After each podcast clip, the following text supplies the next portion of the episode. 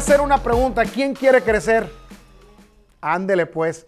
Este estudio nos, nos, vamos a ir un poquito rápido, como es el primer valor que tuvimos, nos pasamos como 15 minutos, pero siempre vamos a estar en, tratando de empezar de 6 a 6 y media, no más, y luego nos vamos a venir a estudiar aquí para que no pare el proceso de seguir creciendo en la fe. ¿Le parece?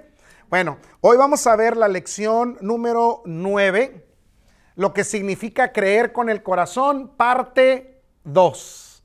¿Se acuerda que la semana pasada o en el estudio pasado vimos la parte 1, lo que significa creer con el corazón, parte 2? Nuestra base bíblica está en 2 Corintios, capítulo 5, versículo 1 y luego del 6 al 8. Segunda los Corintios 5, 1, 6 al 8 y después Proverbios 3, 5 al 7. Esa es nuestra base bíblica. ¿Ya lo anotó? Vámonos entonces. La verdad central del estudio del día de hoy es creer con el corazón, es creer con nuestro espíritu. Muy importante esto.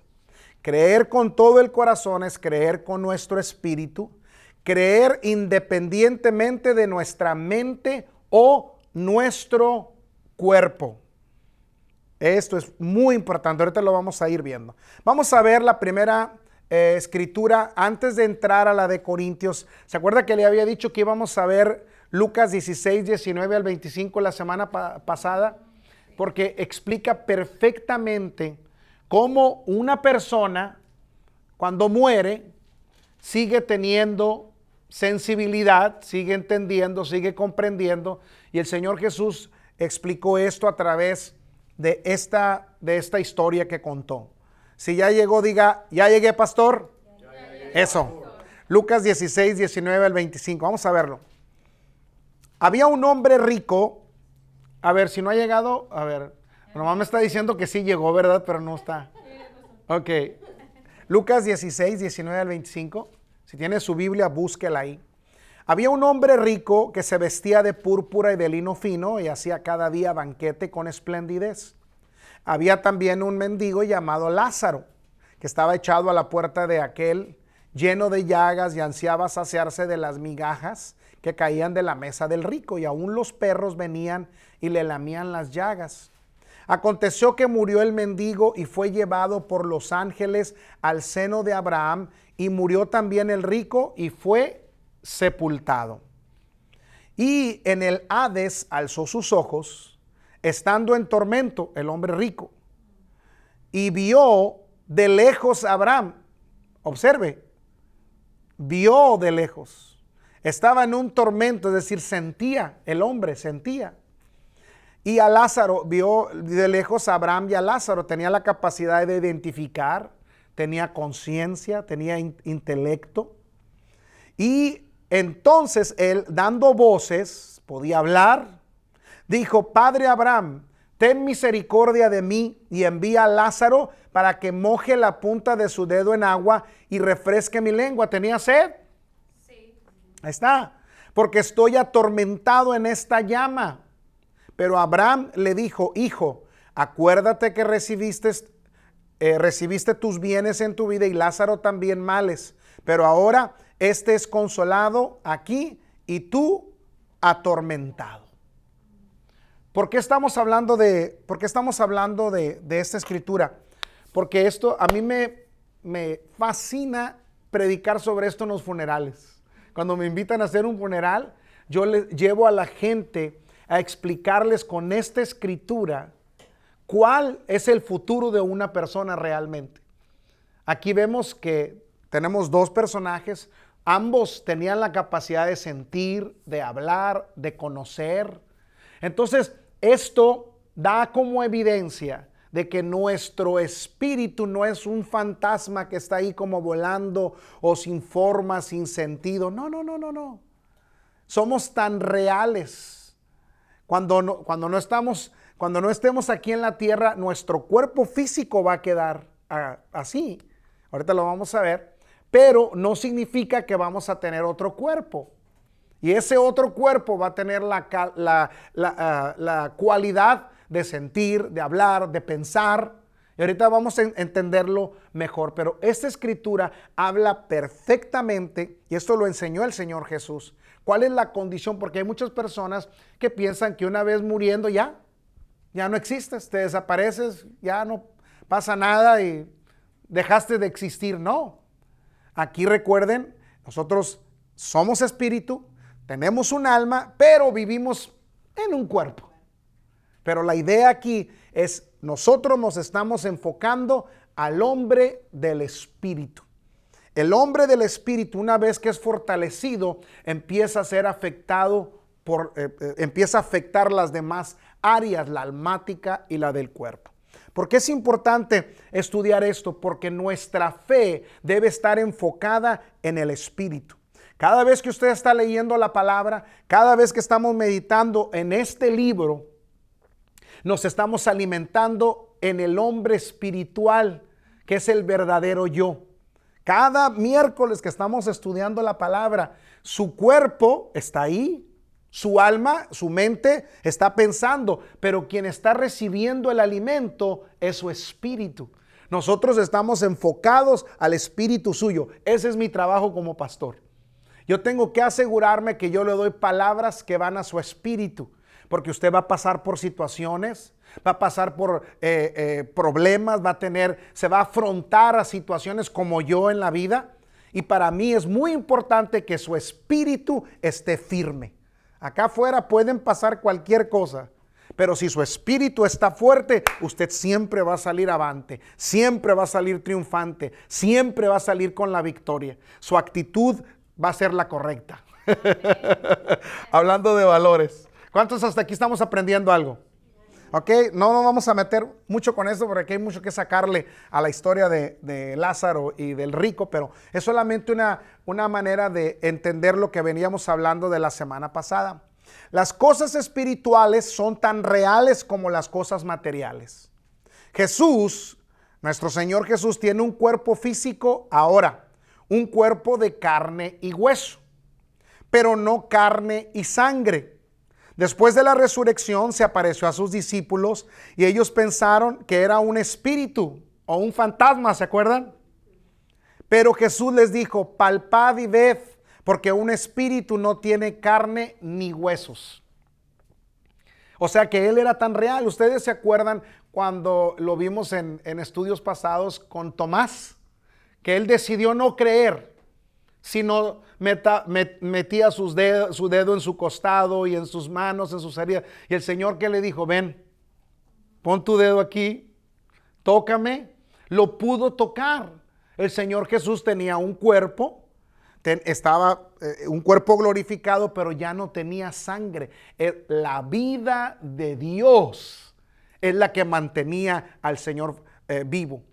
Y ese mismo cuerpo glorificado es, el que cada uno de nosotros un día seremos transformados. Por eso hay que empezar a trabajar en el verdadero yo, en el espíritu, porque ese es eterno. Ese es el que, ese es el bueno. Este es pasajero. Aquí estamos nada más de paso en este cuerpo físico, pero nuestro hombre interior, ahorita vamos a hablar un poco más de eso, es el que tenemos que ir edificando porque un día seremos transformados. Y Dios nos va a dar un nuevo cuerpo que ya no va a necesitar médicos, no va a haber Tylenol, no va a haber nada de eso. Porque ya vamos a vivir ahora en el poder y bajo la vida de Dios. Va a ser eh, la fuerza que nos va a dar. Por eso ya la sangre no es necesaria. ¿Vamos bien hasta aquí? Estamos hablando lo que significa creer con el corazón. Algunas veces, según Dios lo quiera, Ángeles pueden tomar una forma en el terreno material donde pueden ser vistos. Eh, quiero que vean conmigo Segunda de Reyes capítulo 6, versículo 16 y 17. Segunda de Reyes 6, 16 y 17. Vaya conmigo ahí, por favor. esta escritura muestra perfectamente lo que estamos hablando. Si ya llegó, diga, ya llegué, pastor.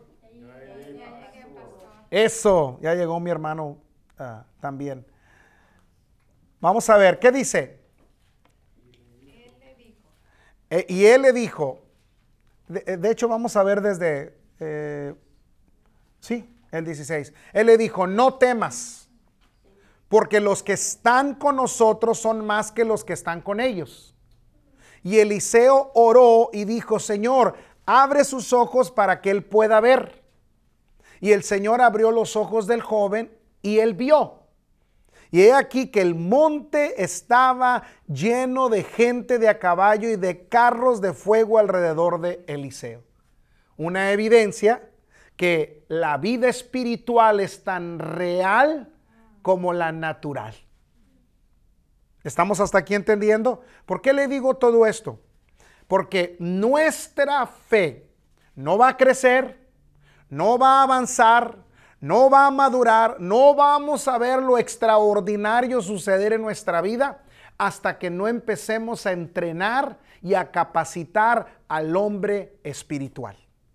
Es la única manera que vamos a poder ver lo extraordinario. Yo en mi vida cristiana, yo he tenido experiencias espirituales.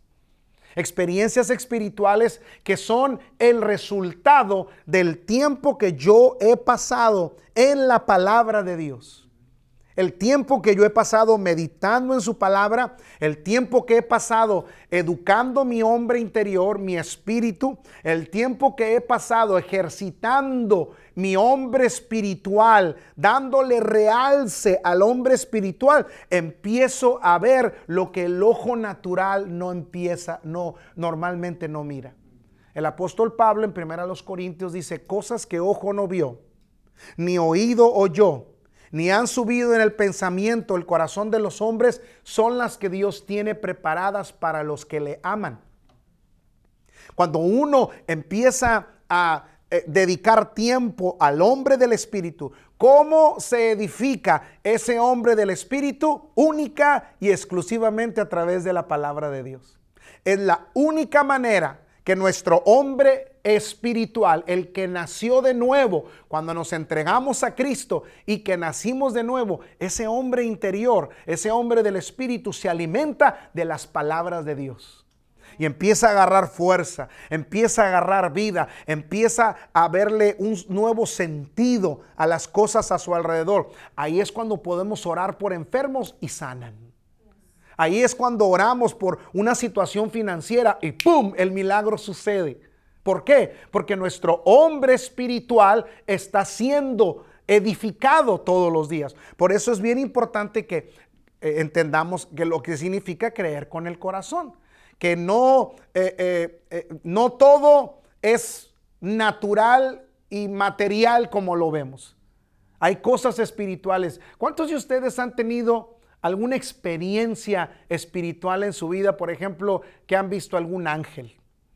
Ahora, no es la regla. Yo no soy de esos que anda viendo cosas y luces y pero yo he tenido encuentros que son personas a veces normales. Una vez a mí me tocó, yo estaba yo era jovencito y fui a una iglesia y de hecho era una iglesia americana también. Y teníamos una reunión y cuando teníamos esa reunión, un americano se me acercó y me, dio una palmada y se me quedó viendo y se sonrió conmigo. Y yo también me sonríe con él y dije, ay. Y él se me quedó viendo y me dijo, tú vas a ser pastor. Y se quedó sonriendo. Yo me quedé también viendo así como, oh. Sí, yo tenía algunos 17, 18 años. Y ese hombre se volvió a dar la vuelta y se fue. Er, y era una reunión pequeña de, familias, la iglesia era grande y nos reuníamos familias a tener eh, fellowship, ¿verdad? tiempo de convivio. Entonces todos los que estábamos ahí sabíamos quiénes éramos. No pasaba de 15, 20 personas. Yo le pregunté a mi tía, le dije, tía, ¿usted no sabe quién era ese americano que vino, se me acercó y nomás se me quedó viendo y me dijo, tú vas a ser pastor? Dijo, ¿qué americano? Le dije, pues uno, y ya le empecé a darle, dice, no, aquí no hay nadie así. Y ya no lo volvimos a ver, nos pusimos a buscarlo ahí en los cuartitos que había. Nunca vimos a ese americano. Pero ese hombre, Dios lo envió como un mensajero, quizá era un ángel, quizá no lo era, pero esas experiencias son las que van marcando nuestra vida a través del tiempo. Eh, no son la regla, pero como dice aquí, Dios puede en algunas ocasiones permitirnos ver lo que está pasando. ¿Cuántas veces no ha habido un enfermero, una enfermera que pensamos que son enfermeros y son ángeles que Dios ha enviado a guardarte o a cuidarte en, en esa cama de hospital? tenemos un mundo espiritual tan real como el natural. Y tenemos que ir acostumbrándonos a ese.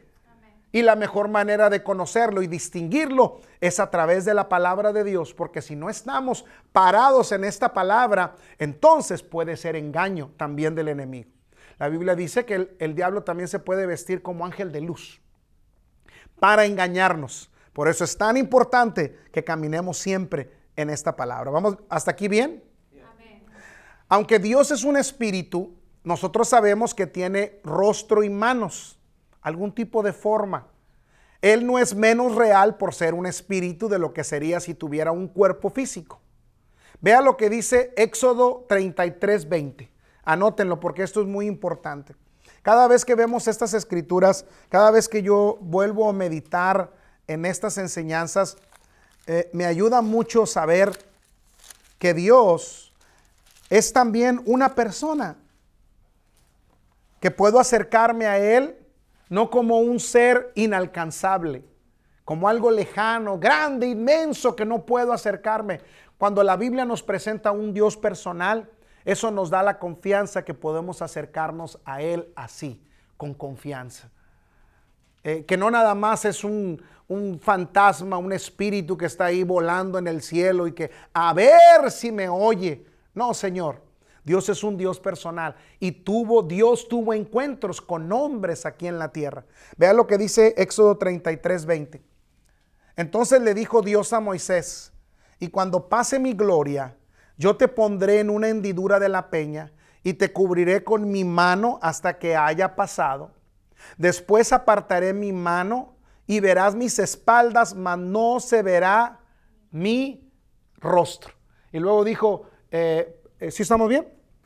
Es Éxodo 33, 20. ¿Ok? ¿Por qué? Porque el Señor dijo, nadie puede ver mi rostro y vivir.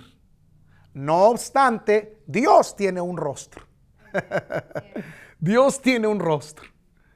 Y un día le vamos a ver, dice la escritura, cara a cara. ¿Cuántos estamos listos para ver a Dios cara a cara? Cuando estemos en el cielo, usted tiene un espíritu. Dios es un espíritu. Si usted opera en el espíritu suyo, es decir, el espíritu renovado, usted puede empezar a conocer y a ver a Dios aquí en la tierra. Podemos tener unas experiencias con Él aquí en la tierra. Ahora, Ah, hay algo bien importante que quiero que ustedes eh, eh, sepan. ¿Saben por qué a mí me gusta mucho hablar de esto, de lo que hoy estoy hablando? Porque esto a mí me motiva a saber que si yo como ser espiritual que soy, yo quiero y debo demostrar la personalidad de Dios a través de mi persona. En otras palabras, si Dios es espíritu él vino a vivir a mi espíritu dentro de mí. Entonces yo lo tengo a Él dentro de mí. Y cuando, como yo sé que Él vive adentro de mí, yo debo, a través de mi espíritu reflejado en mi cuerpo, en mis acciones, en mi carácter, debo reflejar la personalidad y el carácter de Dios aquí en la tierra. Entonces, eso a mí me hace responsable. Que la gente, escuchen esto, si la gente quiere ver el rostro de Dios, que me miren a mí. Que a través mío la gente pueda ver el amor de Dios. ¿A cuánto les gusta esa idea? Ese es el mejor y más grande deseo y reto en mi vida. Que, que haya ocasiones en que yo no le tenga que decir nada a la gente y la gente simplemente diga, yo necesito a Dios. Quiero que ore por mí. No sé, yo algo necesito un cambio en mi vida sin que yo les diga nada.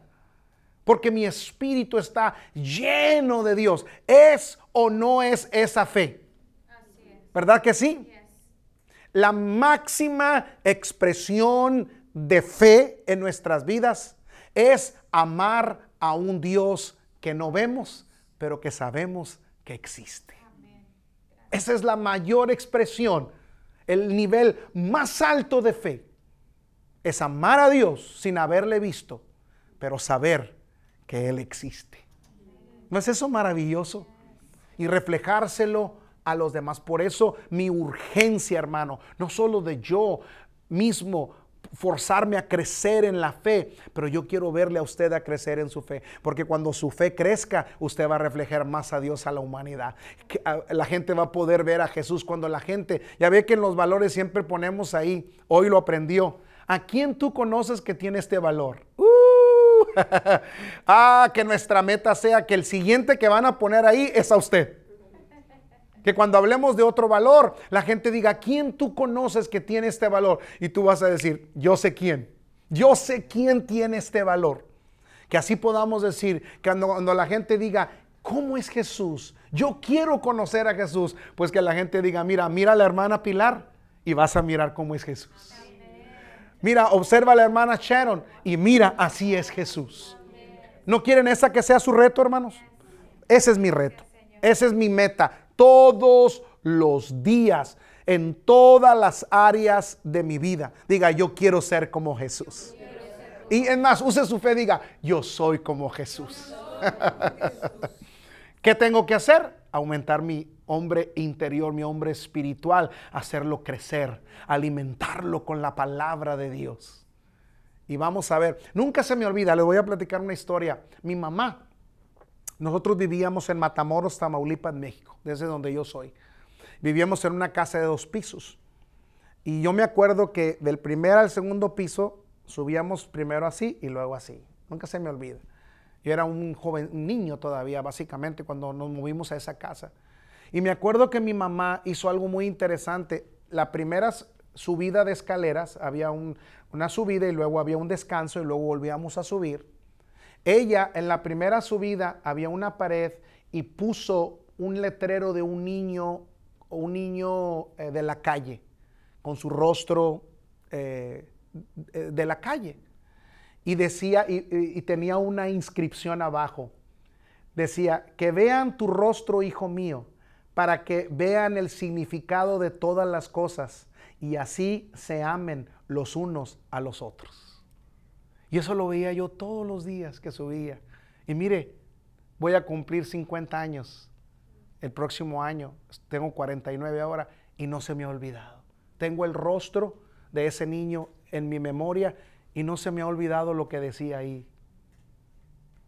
Que así puedan ver la gente en nosotros el rostro de Jesús, para que entiendan el significado de todas las cosas y así se amen los unos a los otros. Vamos a hacer de esa nuestra expresión, ¿le parece? Por eso hay que, hay que caminar en el Espíritu. Vamos ahora sí, vamos ahora sí a ver 2 los Corintios 5, versículo 1 después del 6 al 8. ¿Quién está aprendiendo hoy? ¿Sí? ¿De veras? ¿O le hablo de política? No. Ah, Biden se va, se acaba de reelegir. ¿Quiere que le hable de fútbol?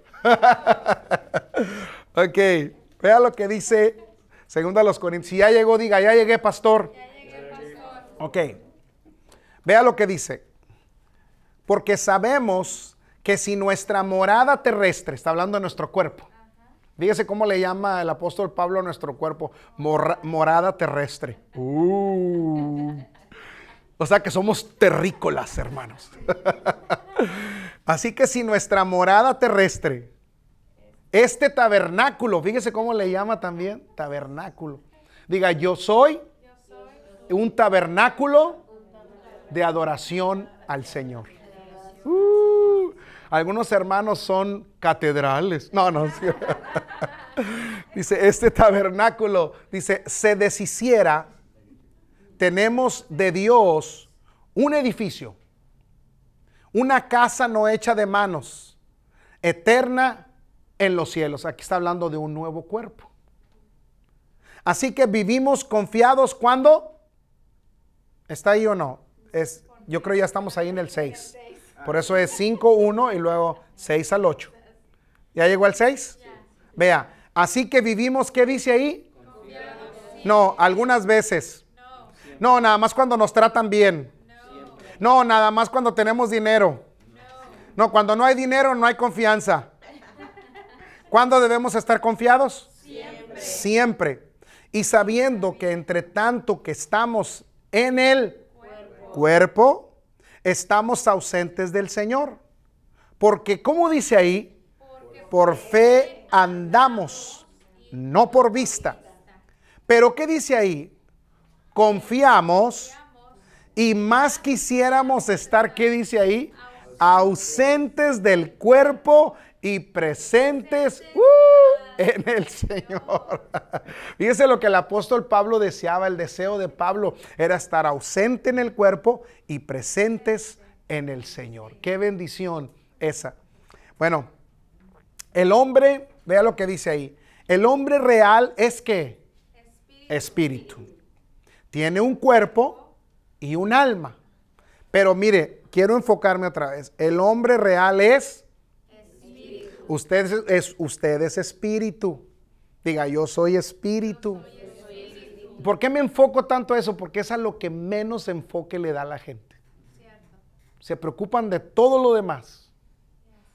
Si no, este cuarto estuviera repleto de gente, no, no cabríamos si todos nos enfocáramos en el espíritu. Pero nuestro trabajo es enfocarnos en el espíritu. Si tú te enfocas en el espíritu, las demás cosas tienen solución. Con su espíritu hace contacto con el mundo espiritual. ¿Por qué creen? Por ejemplo, cuando oramos, ¿qué es? Estamos poniendo en práctica el hombre del espíritu, porque no estamos orándole a alguien, estamos orándole a Dios. Y Dios es un espíritu. Nosotros estamos orando en el espíritu. ¿Alguien me está entendiendo? Tenemos que practicar más el hombre espiritual. Con el alma hace contacto el hombre con el área intelectual. No podemos hacer contacto con Dios con nuestra mente, tampoco podemos tener contacto con Dios con nuestro cuerpo. Podemos tener contacto con Dios solamente con nuestro espíritu. El, Señor Jesús, eh, de hecho el apóstol Pablo, e inspirado por el Espíritu Santo, él dijo que lo que es de la carne es carnal y lo que es del Espíritu es espiritual. Entonces nosotros tenemos que saber dividir las dos cosas. Y ahí es nuestra decisión a cuál de esas dos áreas les vamos a dar más peso. Pruebe, pruebe por unos 30 días ininterrumpidamente hacer todas las cosas del Espíritu y si no le funciona, no se preocupe, le regresamos su pecado. Pero pruebe por 30 días, solo 30 días, ore intensamente, lea la Biblia como nunca, confiésela, memorícela, declárela, medite en la palabra de Dios, adore al Señor, solo 30 días. Y pruebe los resultados. A ver si su fe no crece. A ver si no entiende mejor las cosas a ver si no empieza a valorar las cosas de Dios mucho más que las cosas del mundo. Sus problemas, que los ve así, se hacen chiquitos. Porque estamos operando en la vida del Espíritu donde no hay límites. ¿Hasta aquí vamos bien? Vamos a ver, la palabra de Dios es la llave para la fe del corazón. Creer con el corazón significa creer con el espíritu. ¿Cómo es que nuestro espíritu alcanza fe que nuestro intelecto no puede obtener? La respuesta es a través de la palabra. ¿Se acuerda que decíamos la palabra? Cuando Jesús dijo, no solo de pan vivirá que el hombre, sino de toda palabra que sale de la boca de Dios, de ahí va a vivir el hombre estaba hablando de alimento espiritual. Él, usó un término natural para enseñar un pensamiento espiritual. Nuestros espíritus se llenan de seguridad y confianza a medida que meditamos en la palabra. Eso es lo que más, hermano, eh, eh, yo no le, no le puedo explicar porque usted es usted y yo soy yo, ya sabe el resto. Pero no le puedo yo explicar la tranquilidad y la paz que hay, y a lo mejor usted me entienda porque ya ahora que hemos estado juntos estudiando la fe de la palabra de Dios, usted ya quizá me, me entienda mejor. Es maravilloso caminar en la paz de Dios.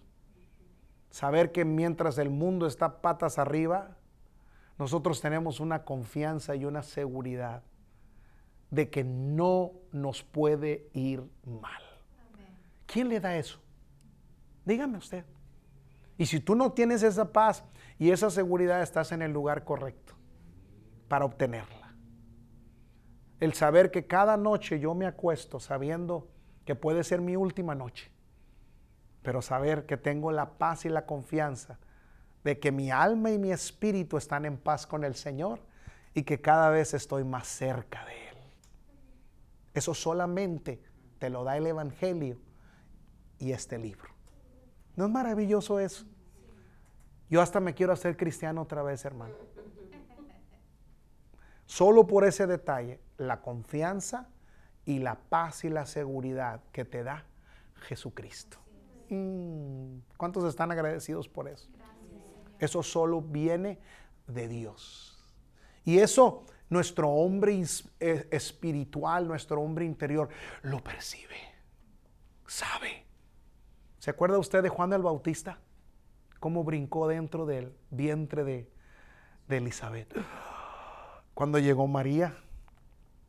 ¿Por qué brincó ese bebé? Porque ese bebé, aunque estaba en el vientre, ya tenía espíritu.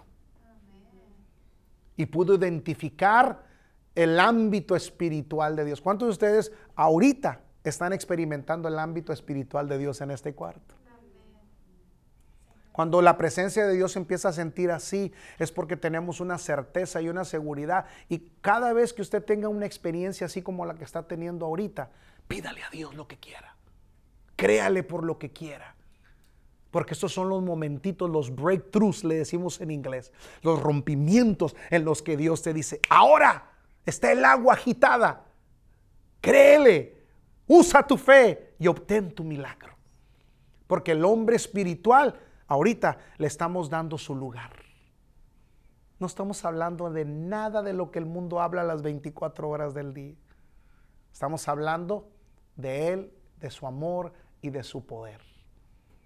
Que su palabra es alimento a nuestro espíritu. Y yo voy a vivir por lo que sale de la boca de Dios. Y usted me dice, ¿qué es lo que sale de la boca de Dios, pastor? Aquí está, 66 libros salieron de la boca de Dios. Mm. Dele gracias a Dios, hermano, un momento, nada más levante sus manos, dígale gracias, Señor. Gracias por tu amor. Gracias porque salvaste mi espíritu, porque mi espíritu, Señor, te conoce y te amo, Señor Jesús. Gracias. Gracias por tu paz. Gracias por la seguridad que me das. Cuando leo tu palabra, la paz y la seguridad y la confianza crecen dentro de mí. Estoy confiado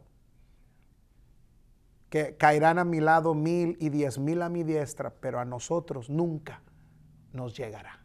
Gracias Señor. Gracias Señor. Gracias Señor. ¿Cuántos están agradecidos por ser cristianos hijos de Dios? uh, qué privilegio, ¿no es cierto? Nunca se avergüence de eso. Nunca. Que se avergüence el diablo, pero no nosotros. Gloria a Dios. Vamos a ver Proverbios 3, 5 al 7. Ya voy a terminar. Tengo cuatro minutos para terminar. Ya llegó ahí, Proverbios 3, 5 al 7. Dice, fíate del Señor. Si ya llegó, diga, ya llegué, pastor, para que no pierda la costumbre. es Proverbios 3, 5 al 7. Esta es una de las escrituras favoritas mías, mi hermano. Proverbios 3, del 5 al 7. ¿Ya llegó? Ok. Dice, fíate del Señor. Eh, ¿De dónde viene la palabra fe? Ahí está, fíate. del Señor de todo tu corazón. ¿De qué?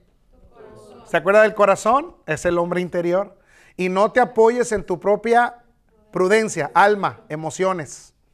Reconócelo en todos tus caminos y Él enderezará tus veredas.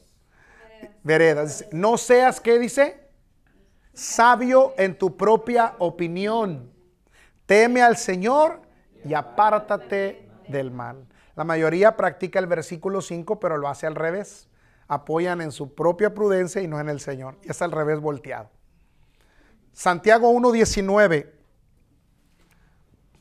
a mí me gusta mucho también este versículo. Dice, todo hombre sea pronto para oír, tardo para hablar y tardo para airarse. Este es otro versículo que estamos inclinados a practicar al revés. Somos prontos para hablar, prontos para airarnos, pero tardos para escuchar. Es al revés. Si lo volteamos al revés, funciona. Así que no, eh, eh, eh, no voltee la palabra. Ese es un versículo solo que nos pueden ayudar a entender qué es lo que nosotros debemos hacer. Paz, un resultado de la fe del corazón, ya lo hablábamos ahorita. Si queremos andar por fe, la palabra debe estar encima de cualquier otra cosa. Y mientras confiamos en Dios con todo nuestro corazón, una tranquilidad y paz viene a nuestro espíritu. Pero los que hemos creído, entramos en el reposo. Hebreos 4:3. Y la paz de Dios que sobrepasa qué? ¿Todo, qué? Entendimiento. Entendimiento, no corazón. Entendimiento guardará vuestros. Ah. Y vuestros pensamientos en quién? ¿Y quién es Cristo? ¿Alguien me puede decir quién es Cristo Jesús? La palabra. La palabra de Dios. La Biblia dice en Juan 1 que en el principio era la palabra y la palabra era con Dios y la palabra era Dios. Esta, este era en el principio con Dios. Entonces Jesús es la palabra, la palabra es la que nos guarda nuestros corazones y nuestros pensamientos. Esto está en Filipenses 4, 19. Para terminar, dice, sabemos en nuestro espíritu que todo lo que necesitamos será suplido. ¿Cuántos confían en esto? Pero debe saberlo en su espíritu. No nos preocupamos, no tenemos ansiedad. Si no, si no estamos preocupando, si nos estamos, perdón, preocupando, entonces no estamos creyendo. Nuestro corazón se llena de valor al leer la palabra. A medida que vamos meditando en esta palabra, nuestra seguridad se hace más profunda. Entonces, Queremos más seguridad y más confianza, más palabra, más Biblia, más meditar en la palabra, más creerle a Dios, más confiar en sus promesas, en sus promesas. Es todo lo que tenemos que hacer. Ahí está la base de nuestro crecimiento, hermanos. ¿Cuántos aprendieron algo el, día de hoy? ¿Sí? Denle un aplauso a mi Señor por esto. Gracias, Señor. Aleluya. Gracias, Señor.